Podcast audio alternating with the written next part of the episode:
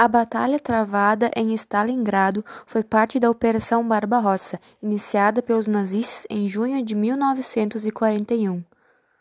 A Operação Barbarossa organizou a invasão da União Soviética com três grandes alvos: a cidade de Leningrado, Moscou e o Parque Industrial da região de Stalingrado. A conquista de Stalingrado transformou-se em uma obsessão de Hitler. O ataque iniciou-se com pesada carga de bombardeios pela aviação de guerra alemã. Esses ataques transformaram parte da cidade em ruínas. Os combates travados em Stalingrado foram sangrentos, talvez um dos piores durante a Segunda Guerra Mundial. Durante a batalha, os soviéticos estiveram à beira do colapso. Depois de meses de combate, os soviéticos saíram como vitoriosos. Essa batalha foi um ponto decisivo para o término da Segunda Guerra Mundial.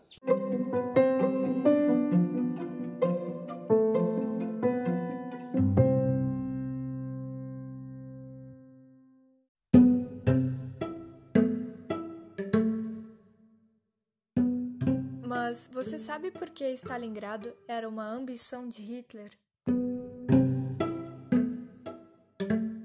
Pois bem, a cidade de Stalingrado estava situada na região de Cáucaso, às margens do rio Volga.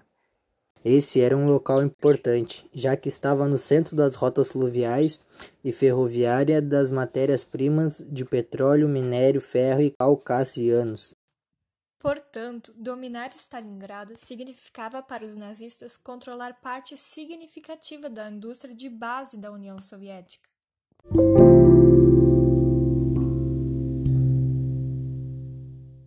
No próximo episódio, vamos falar um pouco sobre alguns fatos interessantes dessa operação.